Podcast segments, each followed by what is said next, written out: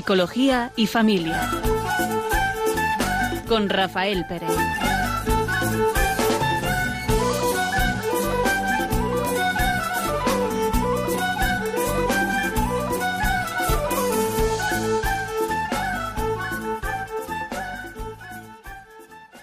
Buenas tardes. Vamos a empezar el programa de hoy, Psicología y Familia. Y va a estar durante un rato un servidor, Rafael Pérez. Y Raquel Talabán. Buenas tardes. Y vamos a hablar sobre la afectividad, sobre los afectos. Y queremos empezar con, eh, con el himno de la caridad de San Pablo, porque pensamos que podría ser propicio, porque el mayor afecto que puede experimentar el hombre es el amor. Dice así. Si hablara las lenguas de los hombres y de los ángeles, pero no tuviera caridad, sería como el bronce que resuena o címbalo que, que retiñe. Y si tuviera el don de la profecía y conociera todos los misterios y toda la ciencia, y si tuviera tanta fe como para trasladar montañas, pero no tuviera caridad, no sería nada. Y si repartiera todos los bienes y entregara mi cuerpo para dejarme quemar, pero no tuviera caridad, de nada me aprovecharía. La caridad es paciente, la caridad es benigna, no es envidiosa, no obra con soberbia, no se jacta, no es ambiciosa, no busca lo suyo, no se irrita, no toma en cuenta el mal, no se alegra por la injusticia, se complace con la verdad. Todo lo aguanta, todo lo cree, todo lo espera, todo lo soporta. La caridad nunca acaba. Nos parecía como Mm, que nos muestra ese afecto que todos necesitamos en nuestra vida. Quizá es el comienzo, el inicio, hasta es el inicio de la vida, ¿no? Si hemos sido creados por amor, pues sin el amor, porque la caridad y el amor es lo mismo, sin, amor, sin el amor nada existe. Por tanto, es el, el inicio de cualquier otro afecto, ¿no? Cualquier otro afecto que podamos, que podamos vivir tiene un vínculo en lo profundo, no siempre lo podemos ver, claro está, ¿no? Pero tiene un vínculo en lo profundo con el mayor afecto que es el amor. Hace un ratito hablamos eh, en Petit Comité, en conversación privada, Rafa y yo, de lo que son los afectos, ¿no? De cómo eh, es de importante pues los primeros años del niño en el que se van fraguando un poco esas necesidades que todos tenemos, como bien dice Rafa, eh, de afecto, ¿no? De, cariño, esa necesidad de sentirnos integrados y lo vamos buscando. Parece que lo tenemos en los genes, ¿no? Que vamos buscando esa necesidad de, sentirnos queridos, de las muestras de cariño que se dan con ello, ¿no? Y quizá cada uno de los afectos, de los eh, intereses que tenemos, de esas aprensiones, lo que van buscando de una forma u otra es ese amor mayúscula, ¿no? De la que hablaba la carta que, acabas de leer.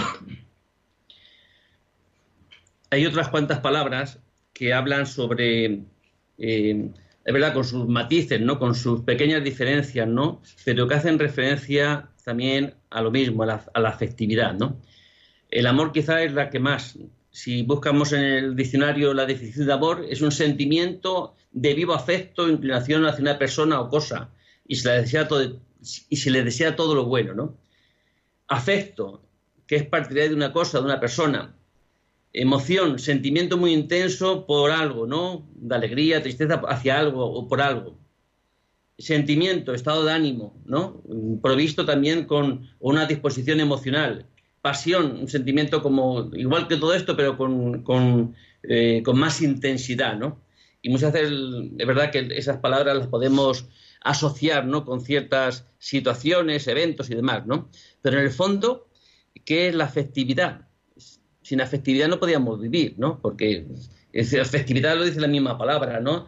Es decir, es ese movimiento que, eh, que un estímulo me hace sentir, ¿no? Mm, hacia él o rechazándole o, o, o neutro, ¿no?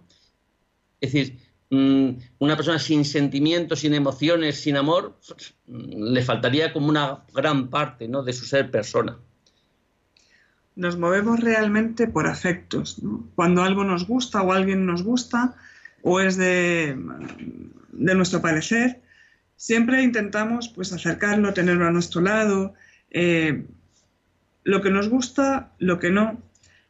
Cuando alguien o algo no me causa afecto, las sensaciones o la respuesta es de rechazo, ¿no?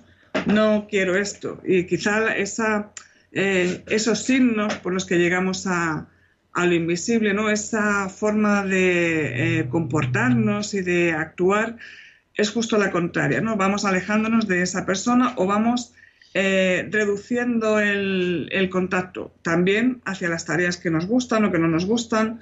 Es como cuando decimos que nos movemos por afectos todos usamos alguna vez una palabra que se llama sensación. Tengo la sensación de, ¿verdad? esa sensación que es como un sentimiento en lo físico, ¿no? Es decir, una sensación cuando estoy con esta persona o, hacia algún acontecimiento. Es, como si nuestro propio cuerpo percibiera de alguna forma, no de forma racional, ¿no? Ni intelectual, sino eh, tuviéramos esa capacidad de captar, ¿no? De captar algo que se escapa en nuestros propios sentidos, pero lo captamos. Y tenemos esas sensaciones, a veces que a la vez esa sensación, sin sensaciones no, no habría afecto, ¿no? Es decir, un estímulo provoca en nosotros una sensación y a la vez crea ese afecto, ¿no? De rechazo, de cercanía o de, o de, lo que sea, ¿no? Es decir, mm, sin, sin captar eh, lo que la vida nos, nos muestra, pues viviríamos un poco ajenos a la vida, ¿no? Es decir, eh, sin vincularnos a la vida. Por eso, quizá el mayor afecto que podemos vivir es el amor. Y muchas veces hemos, hemos mm, como disminuido, ¿no? Eh, el amor es sentir. ¿Mm? Hemos igualado amar a sentir. Si no siento, no amo. Pero eso es falso. Eh, muchas veces en el COF llegan parejas, matrimonios, que, vienen con sus dificultades, ¿no? con sus luchas. Y alguna de las, de las de los sentimientos que le hace plantearse que no están bien es que ya no le quiero o ya no la quiero a la esposa, porque ya no siento nada.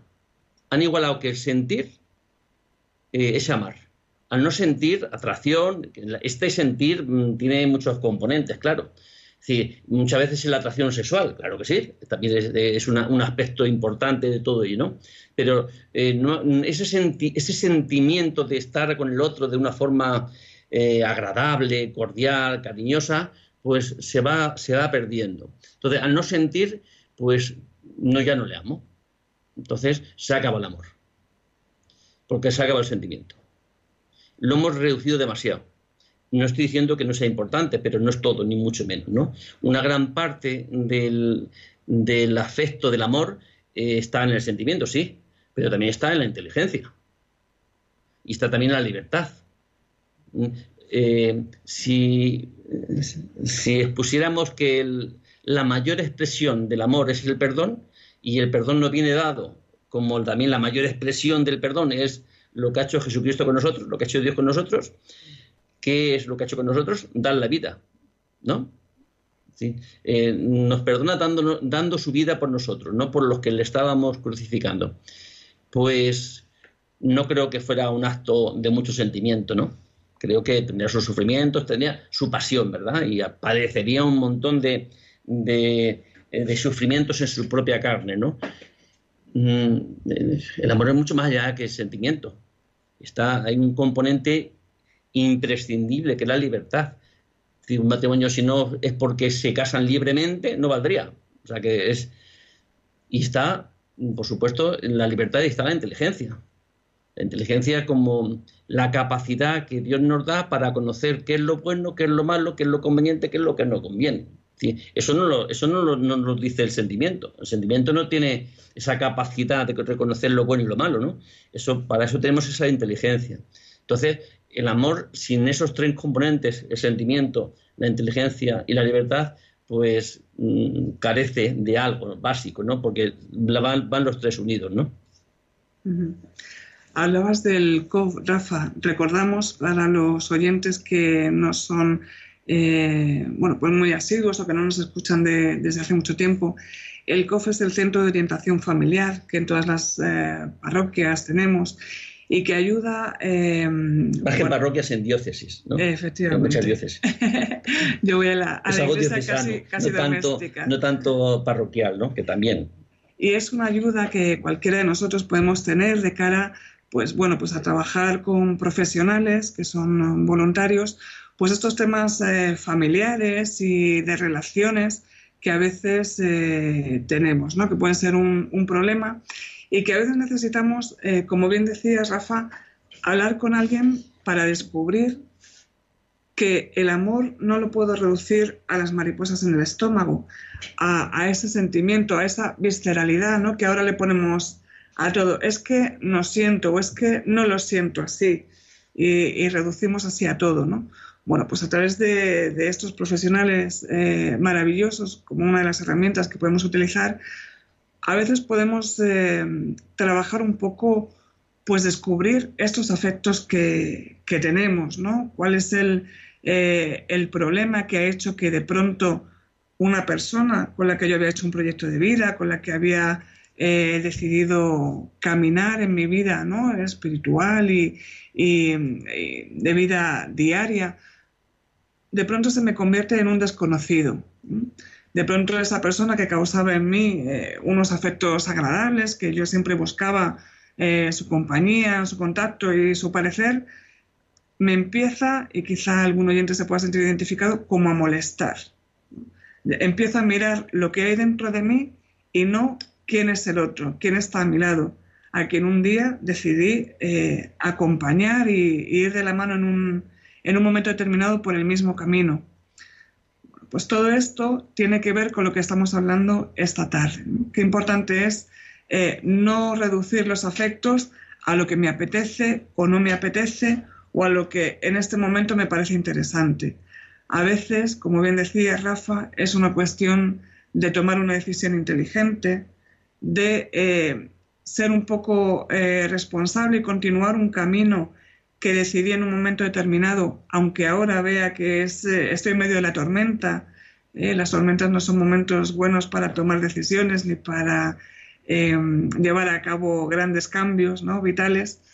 Pero bueno, eh, si vamos identificando eh, que realmente, en, este caso si hablamos de, la vida matrimonial o la vida familiar, a veces también la tolerancia con los hijos o con hermanos o con otros eh, tipos de, parientes se vuelve complicado, ¿no? Por lo mismo, porque empieza a tener quizá mi familiar, mi hijo, mi hermano, el que sea, una propia opinión que no es la que compartíamos durante un tiempo, ¿no? Eh, se me empieza a hacer más difícil la convivencia, a veces incluso eh, por orgullo, por tantas eh, veces por dejadez, ¿no? Pues por no discutir, lo dejo y, ya está. Y cuando nos damos cuenta, hemos ido cambiando esos afectos, los hemos ido dejando en un cajón y si no somos conscientes, si no, si no trabajamos en, ello de forma plenamente, eh, sabiendo lo que, lo que estamos haciendo, hacia dónde nos encaminamos, pues podemos eh, perder incluso nuestro, nuestro horizonte, ¿no? ¿Qué teníamos pensado? ¿Cuál era nuestro, nuestro proyecto de vida? En muchas ocasiones valoramos nuestra, vida, yo diría que no en muchas ocasiones, en general. ¿Cómo valoramos nuestra vida? En base a nuestros sentimientos. ¿Cómo valoramos nuestro matrimonio, nuestra familia, nuestra relación con los hijos, de acuerdo a nuestros sentimientos. Mm, esos sentimientos que no son fijos, ¿verdad? Son variables. El sentimiento no es eh, tantas veces racional, es irracional. Es decir, no sentimos de acuerdo a lo que pensamos, a nuestros principios, ¿no? Eh, superan a todo ello. A veces decimos, yo, a mí me pasa, ¿eh? a ver, ¿por qué estoy enfadado con mi mujer? ¿Por qué no me siento bien con mi mujer hoy? Y estoy a lo mejor dando un paseo y yo sé que no estoy bien. Pero no lo puedo achacar de una forma racional a algo. O la razón me lo descubre que no está sujeto. No, no, no, es racional, o sea, que no, no me justifica nada, ningún hecho de lo que ha pasado. Y sin embargo, mis sentimientos mm, yo los, los, los tengo y los sufro y los conozco que pues tengo el sentimiento de rechazo, de separación o de juicio, de lo que sea, ¿no? Hacia Digo hacia mi mujer porque es la que con las personas con las que los sentimientos son más profundos, ¿no? Eh, más intensos. Mm, pero nuestra forma de valorar el mundo y mi vida es de acuerdo a cómo me siento. Sabiendo que es muy inestable este sentimiento, que ahora me puedo sentir así y de aquí a un rato, sin que pase nada especial, puedo tener otros sentimientos. Entonces, mm, que nuestra vida hoy nos la quieran presentar o quiera estar basada en la autenticidad de la vida, la verdad de la vida, sobre lo que sentimos, pues es una mentira, que no nos puede llevar a ningún sitio bueno, porque sería actuar desde los sentimientos. ¿Quién se levantaría por las mañanas a las 7 de la mañana a trabajar? ¿Coger el coche, hacer una hora y pico de camino para ir a trabajar? Si lo hiciera por sentimientos, pues nadie lo haría. ¿Cuántas cosas? ¿Quién fregaría los cacharros de la pila de comer o el váter? O hay tantas cosas. ¿Cuántas cosas hacemos por sentimientos? Muy pocas. ¿Por qué lo hacemos? ¿Por qué hacemos tantas cosas mm, diariamente? Pero todo el mundo en general. Eh, ¿Está basado en nuestros sentimientos? Pues no, está basado en que nuestra inteligencia nos dice mejor que friegues los cacharros de la pila ¿eh? para que luego tengas un plato limpio para poder comer ¿eh? y mejor que friegues y que limpies la casa. Eso no, lo, no, no, no nos lo dictan los sentimientos, nos lo dicta nuestra razón, la inteligencia que Dios nos ha dado. Y sin embargo, en otros muchos aspectos en nuestra vida, eh, el criterio para tomar decisiones son los afectos. De acuerdo a cómo me siento, así actúo. Es, algo bastante eh, irracional poder decidir en base a nuestros sentimientos, salvo en los caramelos y en la, camisa. Yo tengo dos camisas, me he puesto esta roja, pero tengo otra que es amarilla. Eh, me he puesto, me apetecía la roja, ¿no? En cosas insignificantes, perfecto los, los afectos o, la apetencia, pero en cosas importantes vale nada y menos el tema de los afectos. También te digo, Rafa, que hay veces eh, en el que los afectos pueden, ¿eh? Esto que has dicho de quién frega los cacharros y quién eh, hace el cuarto de baño, en plan de si no lo haces tú yo tampoco porque no me apetece, hay verdaderas guerras. No lo decía en ese aspecto, lo decía en el hecho mismo, ¿no? de hacer ciertas actividades que no son agradables en sí mismas, pero son necesarias y muy convenientes hacerlas. Pelar una cebolla para hacer pisto pues fíjate, no puede ser muy agradable, pero yo creo que es, vamos, imprescindible para que salga el pisto bueno. Pues también es eh, otro mito que vamos a romper esta tarde, es la forma de expresar la afectividad, ¿no? Que hay veces, eh, sobre todo en generaciones más jóvenes, en las que a veces eh, en esta mm, reducción del lenguaje, en esta reducción de las palabras, vamos simplificando y vamos eh, cambiando el sentido de un lenguaje tan rico como tenemos en castellano y a veces la afectividad se confunde y se reduce igualmente a la sexualidad. Y parece que la forma de demostrarle a alguien que le quieres es teniendo relaciones sexuales. Y si no, es que no, es que no hay cariño, ¿no? Es que no, no puedes expresar eh, pues que no te apetezca o que no lo veas oportuno o que tu afectividad sea de otro tipo. Por eso va muy relacionado la afectividad con la sexualidad. Por mucho que hoy mm, propaguen de que todos somos iguales, hombres y mujeres, pues claro que somos iguales en derechos, en deberes, en muchas cosas, en muchísimas cosas. Ahora, somos distintos. Tenemos una afectividad distinta, unas sensibilidades completamente distintas. Yo cuando hablo con mi mujer y de lo que la preocupa, Mm, es que mm, hablamos un idioma completamente distinto, ni mejor ni peor, distinto. Y por eso la afectividad y la sexualidad van muy juntas. Tocar la sexualidad es tocar la afectividad, tocar la afectividad es, tocar la sexualidad. ¿Yo acaso que soy hombre puedo quitarme mi ser masculino de mis relaciones? Pues no. Tú eres mujer, es decir, o sea que todas nuestras relaciones son sexuales desde el punto de vista de que, de que somos mm, personas sexuadas, no, no son genitales, pero sí que son relaciones de, un sexo con otro, eh, sin que intervenga para nada el tema genital. ¿no? Mm, por eso yo creo que eh, la etapa de la vida, ¿no? desde la niñez a la adolescencia, eh, pues pues tantas veces está bien afectada por el tema de la afectividad, ¿no? Porque es una, etapa intensa donde se descubren tantos sentimientos, tantos afectos, que como no estén bien encaminados, pues, pues realmente pueden ser mal dirigidos, ¿no? Mm, más que otra cosa, pero mal dirigidos porque provocarán algún daño. Porque si las cosas no se viven de acuerdo para los que son, creadas y, para hacer madurar a la persona, pues, pues desde luego no tendrá eh, esa misma eficacia ¿no? o poder para nosotros. Efectivamente, ¿no? Y sin embargo, eh, a veces se muestra más afecto con una sonrisa o con una mirada o respetando el silencio de la otra persona ¿no? en un momento eh, de dolor. Y a veces eh, nos olvidamos de que esto también es necesario y, una forma estupenda de, demostrar ese afecto que tenemos hacia esta persona, que lo que necesita en ese momento quizá es, pues a lo mejor simplemente que estemos al lado. Sí, eso, fíjate que eso pasamos a otra, otro aspecto ¿no? del afecto, que es la expresión de los afectos, ¿no? que tantas veces está mm, eh, la libertad, que es un bien en sí misma, pues eh, tiene algunos límites tiene algo que ver con la expresión de nuestros afectos y a veces creemos que porque somos libres podemos expresar de cualquier forma nuestros afectos. Si yo a ti no me preguntas, yo no tengo ningún derecho a decir, oye, me parece que tiene la nariz un poquito larga, ¿no? Es un, es un sentimiento o una percepción que puedo tener, pero tú me has preguntado, pues, pues el poder eh, decirte algo, ¿no? Respecto a una opinión sobre algo que no corresponde, pues, y de todas formas me he perdido, ¿por qué, te decía esto? Hablábamos un poco de cómo expresar. Ah, de, eso es, de la expresión de los afectos, ¿no? Sí, eh, esa expresión de afectos tiene que estar adecuada pues, a cómo son esas relaciones con las personas con las que expresamos el afecto.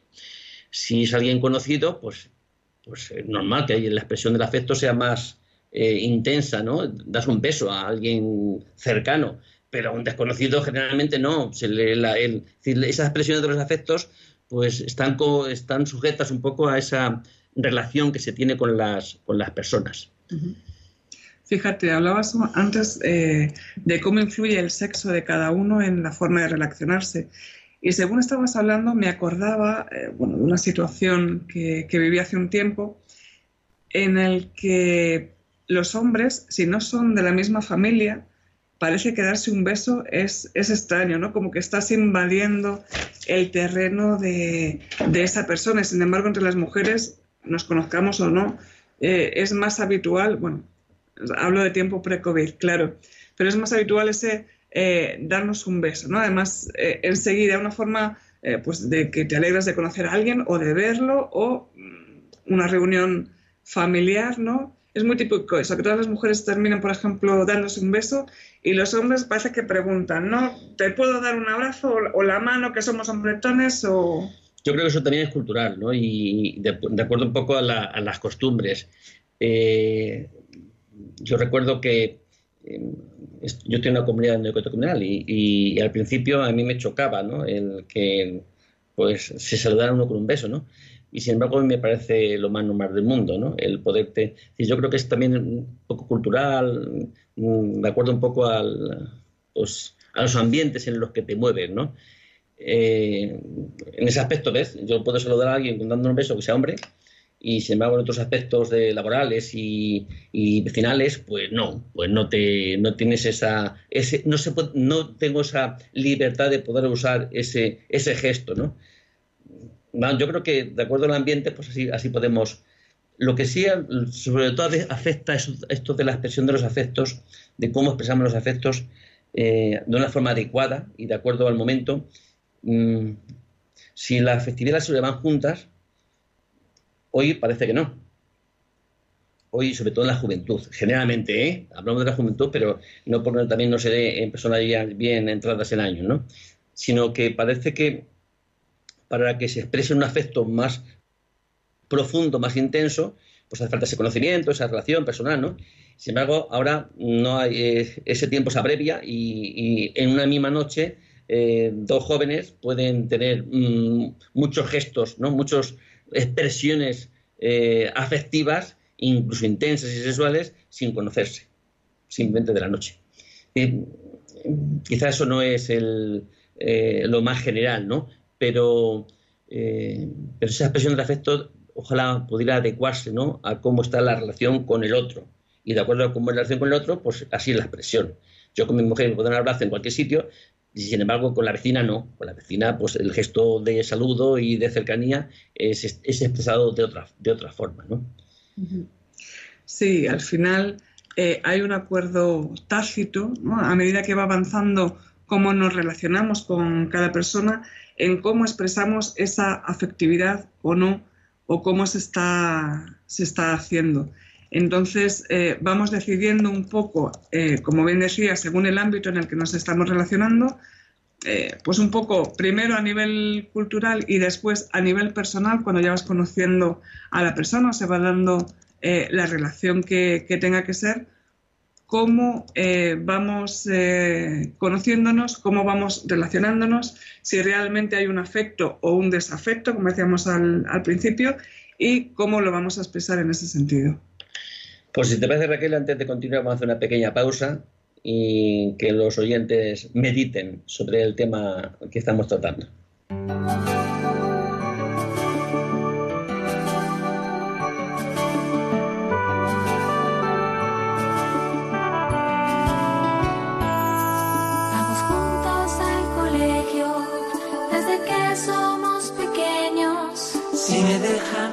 yo te llevo a donde voy. Fuimos siempre compañeros, compartimos muchos juegos. Yo te quiero con todo mi corazón. Muchas veces peleamos, luego nos reconciliamos, porque aprendimos que es mejor para los dos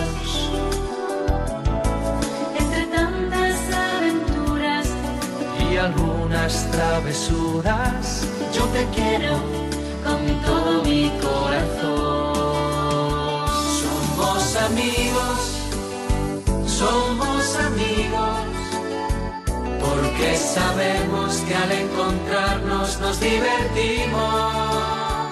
Somos amigos, somos amigos, somos amigos desde el día en que nos conocimos.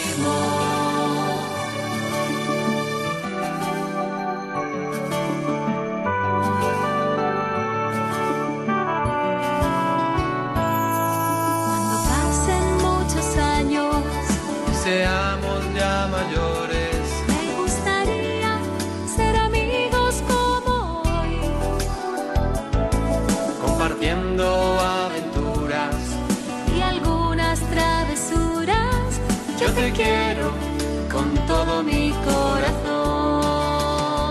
Somos amigos, somos amigos, porque sabemos que al encontrarnos nos divertimos. Somos amigos. Buenas tardes. Si interesan en Radio María están escuchando el programa Psicología y Familia. Y estamos hablando sobre la, sobre la afectividad. Y vamos a continuar con un pequeño cuento que nos pueda como presentar la afectividad en una historieta graciosa. Un filósofo que tenía un solo par de zapatos pidió al zapatero que se los reparara mientras él esperaba. Es la hora de cerrar, le dijo el zapatero, de modo que no puedo reparárselos ahora. ¿Por qué no viene usted a recogerlos mañana? No tengo más que este par de zapatos y no puedo andar descalzo. Eso no es problema. Le prestaré a usted hasta mañana un par de zapatos usados. ¿Cómo dice? ¿Llevar yo los zapatos de otro? ¿Por quién me ha tomado? ¿Y qué inconveniente tiene usted en llevar en los pies los zapatos de otro cuando no le importa llevar las ideas de otras personas en su cabeza? No me digas que es gracioso.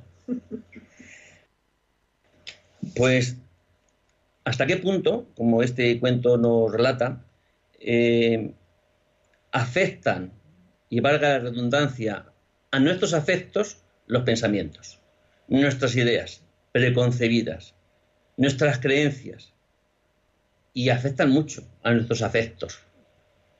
De acuerdo a como yo creo, pues así siento. Y a la vez, de acuerdo a cómo siento, me afecta a lo que voy creyendo. Decir, ojalá nos podríamos liberar tantas veces de, si nos pudiéramos despegar de ciertas, ciertos pensamientos ¿no? que, eh, que ni siquiera nos planteamos si son verdaderos o no, sino que vivimos de acuerdo a ellos. ¿no? ¿Cuántas suposiciones, desde cuántas suposiciones vivimos? Los hombres nos lloran. Y lo tenemos muy, muy metido dentro. Y esa no tiene gran afecto ¿no? en nuestra vida, pero tenemos otras muchas ideas. La, si la afectividad es importante y no podemos vivir sin ella, porque es parte consustancial del ser humano, ojalá pudiéramos aprender a vivir lo más libre posible, ¿no? Eh, o que afectara, mm, eh, o que no nublara, oscureciera nuestra capacidad de discernir, ¿no? qué es lo conveniente en nuestra vida y qué es lo que no conveniente.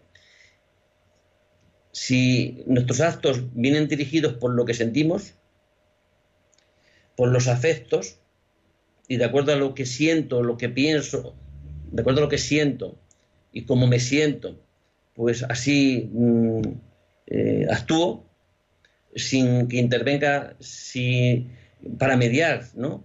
esa capacidad que tenemos, que es la razón, pues estamos perdidos si a la vez que tenemos afecto y tenemos razón, que la podemos emplear para tomar decisiones, y ojalá tantas veces empleáramos la fe en eso que decimos que creemos, que iluminara nuestra razón, para no solamente mm, actuar en base a nuestro pensamiento, sino iluminada por la fe. Actuaría de la misma forma ante un acontecimiento un hombre de fe inteligente, los dos, ¿eh? un hombre de fe y sin fe? Pues quizá no. Quizá no. ¿Hay algún principio en la razón que hable de la humildad? Pues, pues no lo sé. Pero, sí en la fe. ¿Habrá, ¿Habla algún principio eh, en nuestra inteligencia del amor? Pero el cristianismo sí habla del amor. Y la fe habla del amor. Es decir, tendría que, afectar nuestra, nuestra fe eh, en nuestros actos, pues si la dejáramos, pues seguramente actuaría. Yo estoy hablando con un nieto mío mm, que, estaba, estaba relacionado entre ellos, ¿no? actitudes suyas. Le pregunto, ¿cómo estás actuando? ¿Como un cristiano o como un pagano? Y estaban discutiendo por alguna cosa. Se paran a pensar, si no lo piensan actúan de la forma más mm, natural, ¿verdad? Que es defender cada uno sus, sus intereses, sus eh, opiniones, y dice, pues, como un pagano. Si nosotros nos paráramos a reflexionar cómo actuamos en cada momento que tomamos decisiones, pues a lo mejor nos sorprendería que nos creemos cristianos y somos actuamos con bastante poco discernimiento cristiano, ¿no? sino actuamos tantas veces bajo otros criterios, ¿no? que no son los cristianos.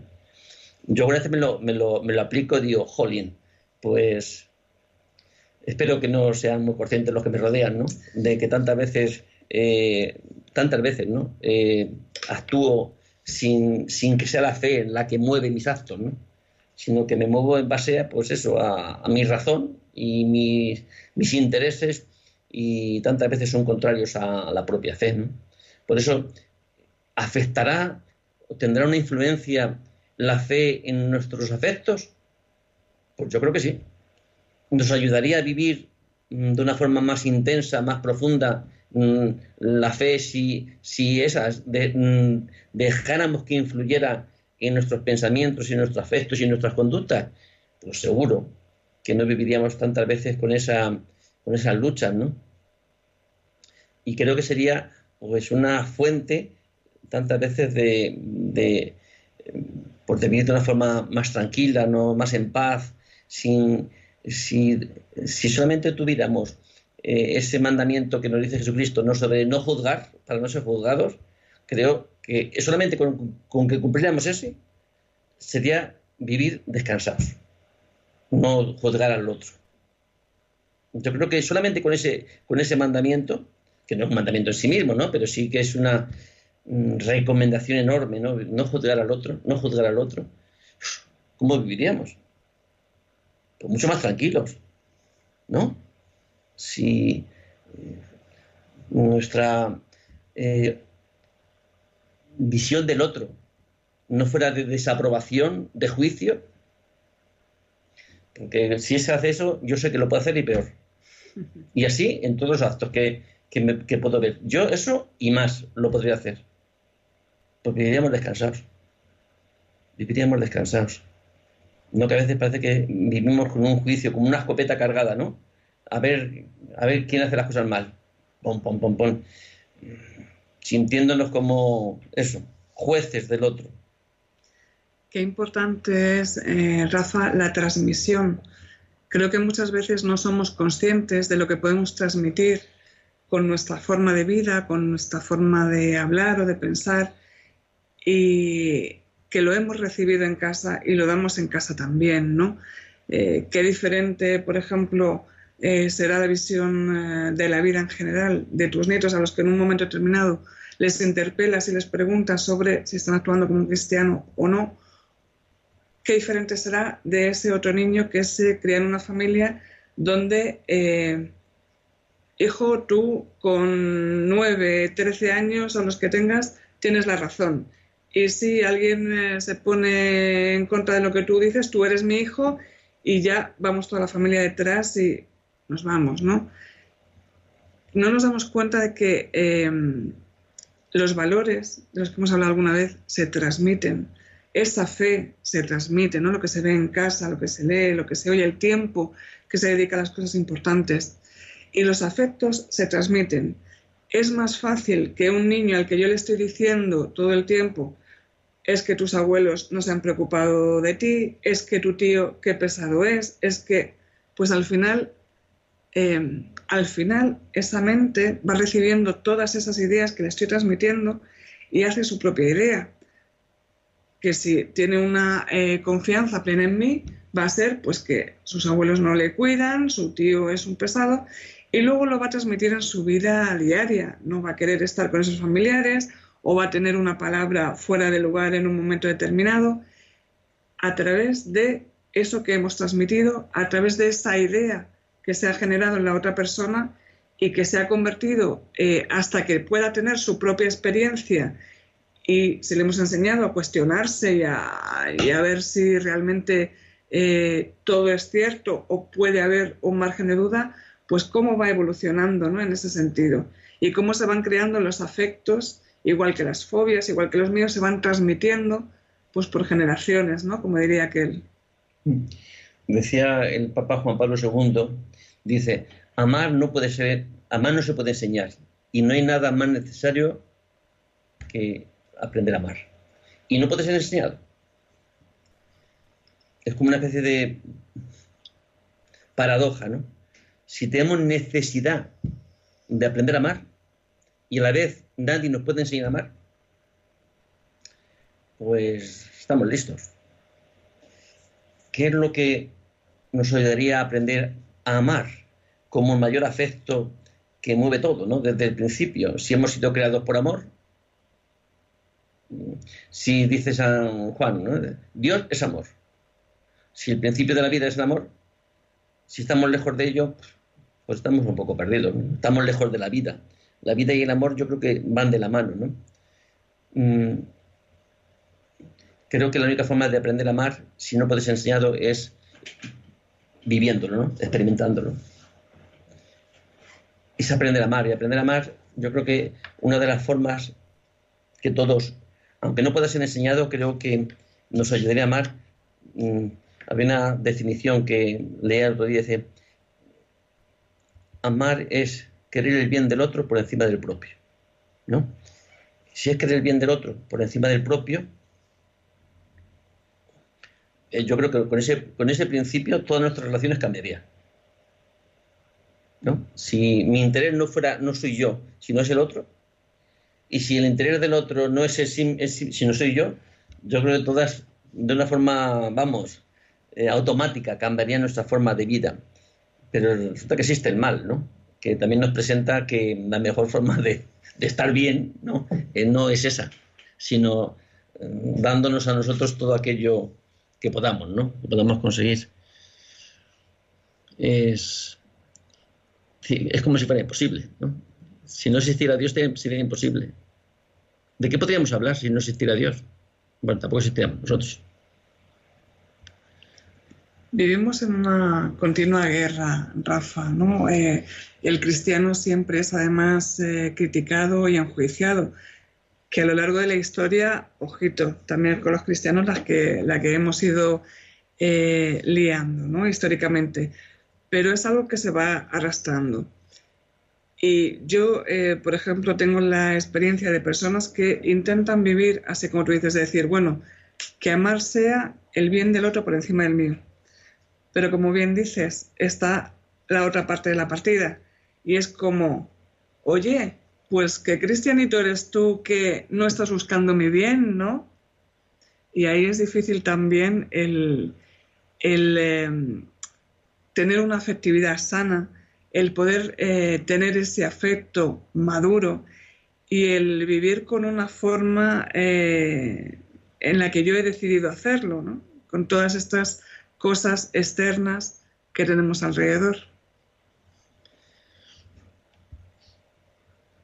¿Qué tendría que pasar para que maduremos? Yo creo que cuando, mm, cuando fuéramos cristianos todo se, se, arreglaba. Dice, el mandamiento, ¿no? El, que resume todo toda la ley todos los profetas, amar a Dios sobre todas las cosas y al prójimo como a ti mismo. Qué fácil es decirle, ¿no? Y qué difícil realizarle si no dejáramos que, Él lo hiciera en nosotros. Yo creo que, teniendo más de 10 años, todos los que estemos escuchando y los presentes, si tenemos más de 10 años, hemos descubierto que nosotros es imposible, ¿no? ¿No? Yo por lo menos lo he descubierto, que es imposible, para mí. Y sin embargo, si es un mandamiento, ¿cómo es posible que nos mande algo que es imposible? Pues será porque con el mismo mandamiento también nos da la gracia, ¿no? No solamente con el mandamiento, sino nos da, la, gracia, da la gracia esa de otras muchas formas. Entonces, si ya con el mandamiento nos da la gracia para que lo podamos realizar, ¿Se podrá vivir así? ¿Podremos vivir amándonos? Ese, eso que también dice en otro, en, el Evangelio de San Juan, ¿no? Vivir en la unidad, ser unos como el Padre y yo somos uno. ¿Se podrá vivir así? ¿Podrá una vez el cristianismo, la Iglesia católica, presentarnos así, siendo unos y, amándonos como Él nos ha amado? Fíjate cómo nos ha amado al extremo pues será la mayor expresión del amor. Y entonces estará, bueno, sería una forma de, participar del cielo, ¿no? Aunque no nos hayamos muerto todavía, si es que nos toca, si es que nos toca, si es que podemos llegar, ¿no? Si... Por eso, creo que la pregunta es, ¿qué es lo que me impide amar? ¿Qué es lo que me impide...? Y parece que amar es una, es, una, una expresión tan, tan usada, tan manida, tan tan llena de contenido romántico, ¿verdad? Y a veces tiene tan poco romanticismo. ¿Qué es lo que hace infeliz de las personas? No sentís amadas. Aparte de más cosas, ¿no? De, otros muchos aspectos. Somos seres relacionales. Yo he estado de vacaciones en una casita. Y, han estado mucho tiempo mis nietos. Y algunos tiempos éramos 14. ¿eh? Y, tendría un sentido, yo me preguntaba, y yo estaba a gusto cuando estaban, pero también a gusto cuando se iban, ¿eh? Porque también disfrutaba de las dos, de la presencia y de la ausencia. ¿eh? Se están enterando ahora, Rafa, te están escuchando. y yo pensaba, ¿tiene algún sentido tener cualquier clase de bien si no es porque lo compartes con los demás? ¿Disfrutar de las cosas tú solo? Si es que no tiene ningún sentido. para sobrevivir sí, pero más allá no. Hacemos un guisado de algo así un poco más especial, ya que estamos en vacaciones. Mm, ¿Por qué te satisface poder hacer cualquier clase de, de cosas un poco extraordinarias? Porque hay alguien que se va satisfecho. Si, si nuestras relaciones, la gran parte de la felicidad está radicada en cómo están nuestras relaciones. Si son satisfactorias, pues una gran parte de nuestra felicidad está radicada ahí. Ahora, si son insatisfactorias, si están dañadas, si están rotas, si, pues, pues busca satisfacciones que no van a poder compensar esa, esa, esa ruptura que tienen de relaciones. Entonces, ese ser nuestro, ser relacional, vivir en, vivir en, en relación con el otro, mm, es lo que tantas veces en tantas familias está roto. Pues ojalá podamos empezar por ahí, ¿no? Recomponer nuestras relaciones. Y hay, hay algunas veces que son, es muy sencillo recomponerlas. Bueno, sencillo en el sentido mm, de poder decirlo, ¿no? Con una palabra. En el fondo, ¿Cómo se recompone una relación de persona a persona? Pues con el perdón. Que en el fondo el perdón que es la mayor expresión del amor. Para que eso se pueda dar en, cualquier ser humano, ¿qué necesita? Por descubrirlo.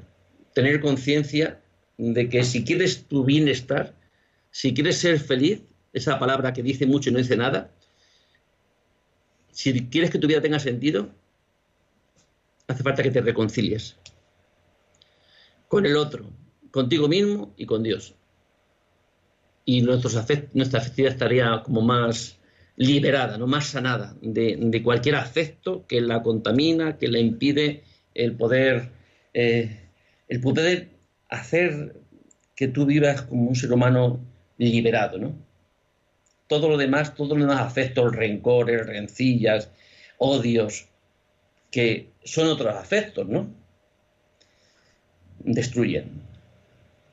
Y lo único que sana es esa capacidad que Dios nos ha dado eh, al ser humano de amar, porque Él ya nos ha creado por amor y nos ha redimido por amor y nos ha, cada día nos, nos sigue ofreciendo el que podamos acceder, ¿no? que podamos injertarnos en ese, en ese amor que Él nos da por medio de su Hijo.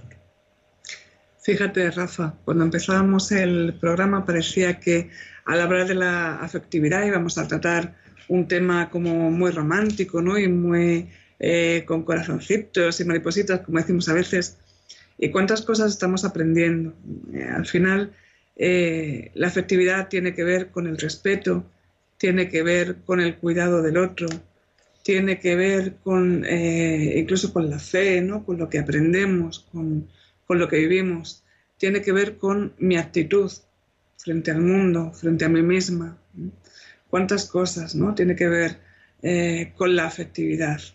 A veces eh, nos hemos limitado tanto a, pues lo decíamos al principio, a ese sentimiento, a esa sensación, y sin embargo no nos pueden robar el entendimiento de conocer todo lo que implica la afectividad en la relación humana, porque como bien decía, somos seres sociales, estamos creados eh, en el amor y por el amor, y al final eso se va notando en, la esencia, en la forma eh, en la que nos movemos, en la forma en la que hablamos.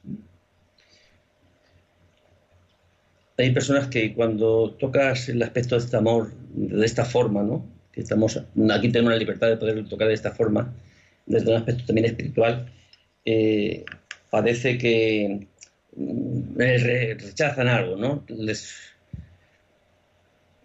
¿por qué ha sido, por qué ha pasado esto, no? Y quizás desde esta, estos años atrás, hace de esta revolución sexual a principios del año del siglo pasado, eh, que ha habido esa ruptura, ¿no? De, el amor y el matrimonio, del, sexo y matrimonio. Ya no, es decir, del amor y el sexo. ¿Por qué? Si antes estaban unidos eh, el sexo con el amor y el matrimonio con el amor. Y se ha hecho una separación de la, del sexo con, con, la fecundidad, ¿no? Con ahora cada uno va por su libre. Ahora eh, vamos a nuestro propio criterio, nuestra razón. ¿Por qué? tiene que ser el sexo dentro del matrimonio? ¿Por qué no puede ser aparte? ¿Por qué no puede ser aparte? ¿Por qué tiene que ser eh, porque hay amor? Si hay deseo, si hay atracción, si hay em, voluntad de hacerlo. ¿Por qué? Es como si estos actos de nuestra forma de relacionarnos, eh, porque en el fondo es la profundidad del ser, ¿no? Si nuestra misma profundidad la banalizamos, de alguna forma nos banalizamos a nosotros, ¿no? Si lo más profundo del ser humano es estar compuesto del, ser, de ser persona, es está dentro de nuestra sexualidad y la podemos utilizar de una como un objeto que puede ser utilizado, pues como algo que me da, que puedo hacer transacciones, como con el dinero, de acuerdo a lo que me da, de acuerdo a lo que recibo, pues todo esto lo hemos, lo hemos mamado, lo hemos, eh, esta sociedad nos lo ha ofrecido. Ya no tiene por qué, ¿por qué tiene que tener una relación sexual tiene que estar abiertas a la vida? ¿Por qué? Si solamente es para el placer, ¿por qué tiene que estar abierta a la vida? vivimos de una forma eh, nada más que con con un interés, ¿no? Que es la propia satisfacción, sin más. Entonces ya no hay nada grande, elevado. El amor antes parece que era elevado, ¿no? El matrimonio, eh, la familia. Pero parece que ahora todo es. Mm, de acuerdo en mi propio interés. Y si mi propio interés es, es, basado en el egoísmo, pues todo vale. Y como todo vale, pues si uno es egoísta, el otro le puede utilizar como objeto. Si mi interés es lo que vale, el otro es un objeto para mí. Deja de ser persona, entonces ya nuestras relaciones personales se pues eso, disminuyen de categoría, ya el otro puede ser utilizado. Y, hace que pues, vivamos tantas veces pues, pues unas sociedades poco pobres, ¿no? Y unas relaciones personales pobres. Por tanto, mi vida también es pobre. Si no tengo unas relaciones personales ricas y mi trato es de persona a persona, pues todo está condicionado a mi propio gusto. Hemos aprendido al final a sacar todos los componentes de las cosas importantes, a, reducirlo, a ir viendo cachitos. Entonces, eh, es verdad que, por ejemplo, hablas de, la sexualidad ya no se vive como parte de un todo, sino como algo que es importante en sí y es utilitario. Y es, eh, como tú decías, buscando quizá mi placer y no eh, la comunión y no eh, ese lenguaje conyugal eh, que nosotros entendemos. Y hemos ido aprendiendo a hacerlo así con todo. Al final, cuando la comunicación no es la que tiene que ser, al final, cuando vamos manteniendo relaciones interpersonales, pues a medio gas, ¿no? sin llegar a, profundidad, a profundizar porque como decía el, lobo del principito, o el zorro, perdón, si eh, nos vamos conociendo, vas a dejar de ser un niño cualquiera, sino que cualquier cosa me va a recordar a ti, ¿no? Incluso el color del trigo me recordará tu pelo. Si vamos eh, despersonificando todo y vamos utilizando todo de una forma eh, impersonal, totalmente aséptica, vamos perdiendo esta comunicación, vamos empobreciendo efectivamente las relaciones y damos eh, menos valor al otro. Ya no tanto a mí, que también cuando yo me, eh, me muevo en estos márgenes, mi vida se empobrece.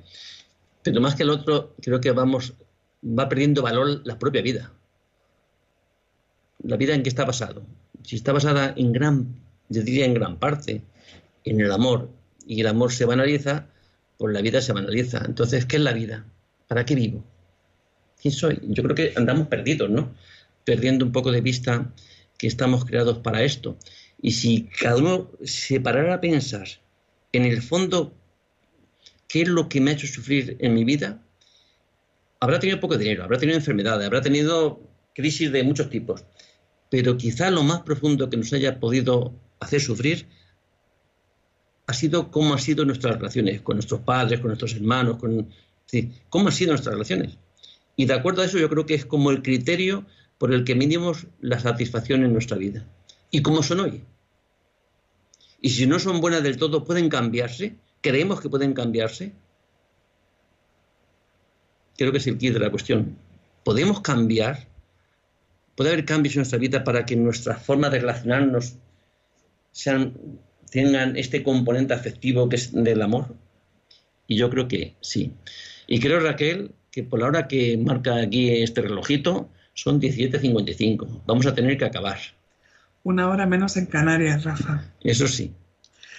Pues con esta, eh, con esta reflexión tan interesante con la que terminabas, dejamos a nuestros oyentes para que eh, esperamos tengan eh, o lleguen a la conclusión de esa esperanza de que sí, todo puede cambiar y como dice la sabiduría popular, todo tiene solución menos la muerte.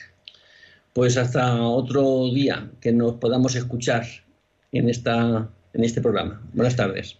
Que tengan buena tarde. Nos despedimos Rafa Pérez y Raquel Talabán.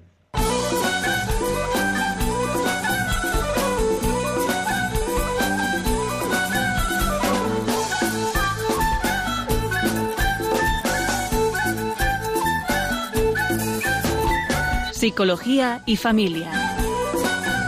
Con Rafael Pérez.